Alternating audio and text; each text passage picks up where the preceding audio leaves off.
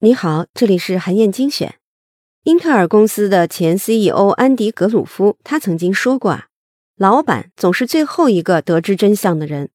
这并不是一句玩笑，很多真实的案例都证明了这一点。比如啊，前几年三星手机电池爆炸这个事件，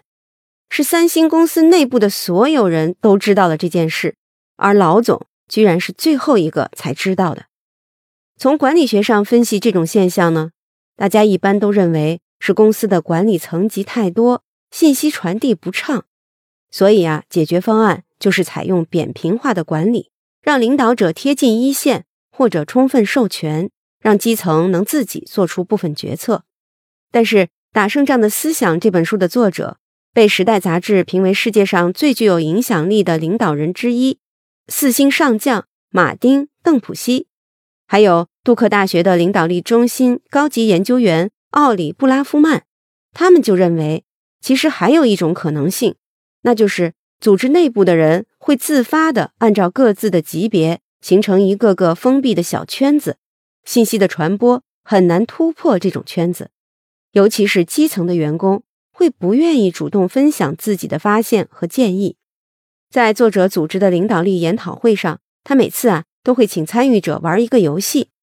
每个人啊都从一副扑克里抽一张牌，但是啊不能看自己的牌是什么，只能看其他人的。这些牌里尖儿是最大，代表公司的 CEO；K 第二大，代表副总裁，以此类推。二呢是最小的，代表级别最低的员工。等所有人都拿到牌之后呢，大家一起把牌举到额头上亮出来。这样呢，每个人都知道其他人是什么角色，唯独不知道自己的角色。然后啊，所有人啊会模拟进行一次冷餐会，四处走动和其他人闲聊，只需要很短的时间啊，大家就都能通过别人的反应猜到自己的身份了。如果别人啊都称呼你是某某先生、某某女士，安静的听你发言，赞同你的观点，甚至对你讲的笑话反应强烈。那么你自然就能感觉到自己抽到的肯定是一张大牌。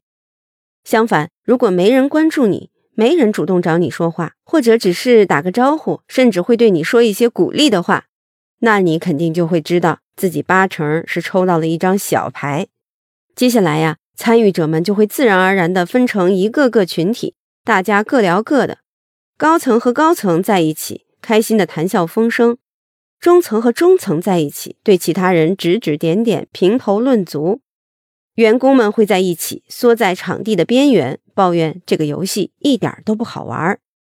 这样一来呢，每个小群体就形成了一个封闭的信息茧房，出现了回音室效应。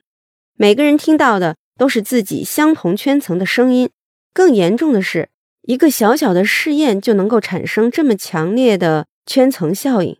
那么。在现实的组织当中，严重性就可想而知了。我们要怎么避免这种情况呢？最好的做法就是领导者去主动的打破小圈子，积极的塑造员工对组织的归属感。有一个办法呀，很好用，那就是公司上下合力，一起办一件大事儿，也就是俗称的打一场大仗，一起完成一个共同的目标，体会成功的喜悦和失败的不甘。员工会感觉到自己对组织来说很重要，产生强烈的价值感和主人翁意识。比如，二零二零年新冠疫情爆发之后，知名的汽车品牌比亚迪开始跨界生产口罩。但是，小小的口罩看似简单，真要批量化生产可不容易，涉及化工、冶金、电子等很多个领域，生产设备更是需要大概一千三百个零件。比亚迪为了打好这一仗，由公司老总王传福亲自带领十二个事业部的总经理和三千多名工程师扑到生产一线，和基层员工一起奋战。王传福亲自盯生产线，总经理去调试设备，厂长去包装，车间主任呢去搬货。很多人都说，重新找回了二十年前创业的感觉。在这个过程当中，公司上下的积极性都被调动起来。纷纷为转产计划献计献策。生产口罩需要清洁的厂房和设备，有人就建议使用手机生产线的超净车间。有些零部件当时采购不到，工人们就想办法自己制作。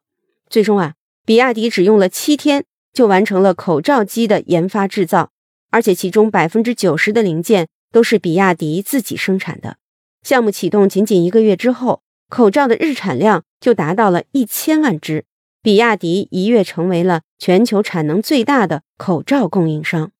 你看，当组织树立了一个宏大目标，让全体员工一起努力前进，自然而然就能凝聚人心，建立起归属感，所以才会有那么多的企业都会定期的动员公司全员来打一场大仗。这种做法呀，要比设置个意见箱。或者是总经理接待日要高级得多。好，以上啊就是我为你分享的内容。我在阅读资料里为你准备了本期音频的金句卡片，欢迎你保存和转发，更欢迎你在评论区留言分享你的精彩观点。韩燕精选，明天见。